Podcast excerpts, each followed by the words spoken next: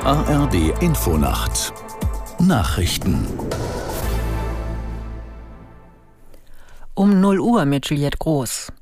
Der türkische Präsident Erdogan gibt nach Angaben von NATO-Generalsekretär Stoltenberg seine Blockade des Bündnisbeitritts von Schweden auf. Erdogan habe bei einem Treffen mit dem schwedischen Regierungschef Kristersson zugestimmt, das Beitrittsprotokoll so bald wie möglich dem türkischen Parlament vorzulegen, sagte Stoltenberg auf einer Pressekonferenz in Vilnius. Aus der Nachrichtenredaktion Torben Müller.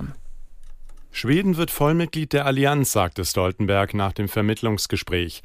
Damit endet kurz vor der heute beginnenden NATO-Gipfelkonferenz ein Streit, der das Militärbündnis über Monate belastet hatte. Im Gegenzug zur Zusage Erdogans schloss Schweden mit der Türkei einen Sicherheitspakt und sagte darunter einen anhaltenden Kampf gegen den Terrorismus zu. Der Frage, wann die Aufnahme Schwedens vollzogen sein könnte, wich Stoltenberg allerdings aus. Bund und Länder haben sich auf Eckpunkte für eine Krankenhausreform geeinigt. Das betrifft vor allem die Finanzierung und eine stärkere Spezialisierung der Kliniken. Birte Sönnigsen aus Berlin zur Frage, was sich für Patientinnen und Patienten ändern wird. Vielleicht wird es ein anderes Krankenhaus sein, in das wir gehen werden als Patient oder Patientin. Denn eine Idee der Krankenhausreform, wenn nicht die zentrale, ist ja, dass nicht mehr alle Kliniken alles machen sollen.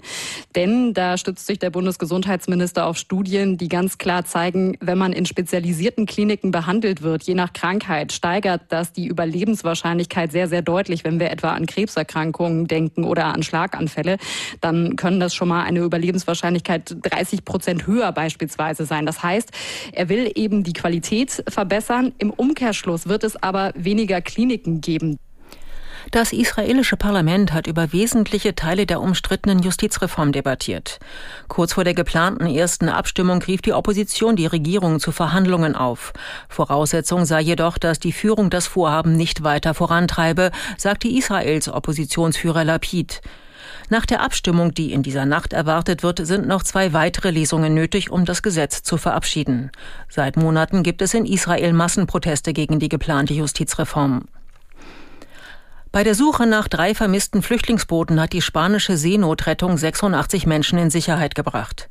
Die Migranten aus Afrika waren offenbar von Senegal aus Richtung Kanaren gestartet. Der Atlantik gilt als eine der gefährlichsten Fluchtrouten nach Europa. Soweit die Meldungen. Das Wetter in Deutschland. Abklingende Schauer und Gewitter, Tiefstwerte 19 bis 11 Grad, tagsüber oft heiter, im Verlauf von Südwesten her Schauer und Gewitter mit Unwettergefahr von 22 Grad an der Küste bis 37 Grad am Oberrhein. Die weiteren Aussichten am Mittwoch Schauer und Gewitter, im Osten und der Mitte später heitere Phasen 20 bis 30 Grad, am Donnerstag südlich der Donau sowie im Norden gewittrige Schauer. Das waren die Nachrichten.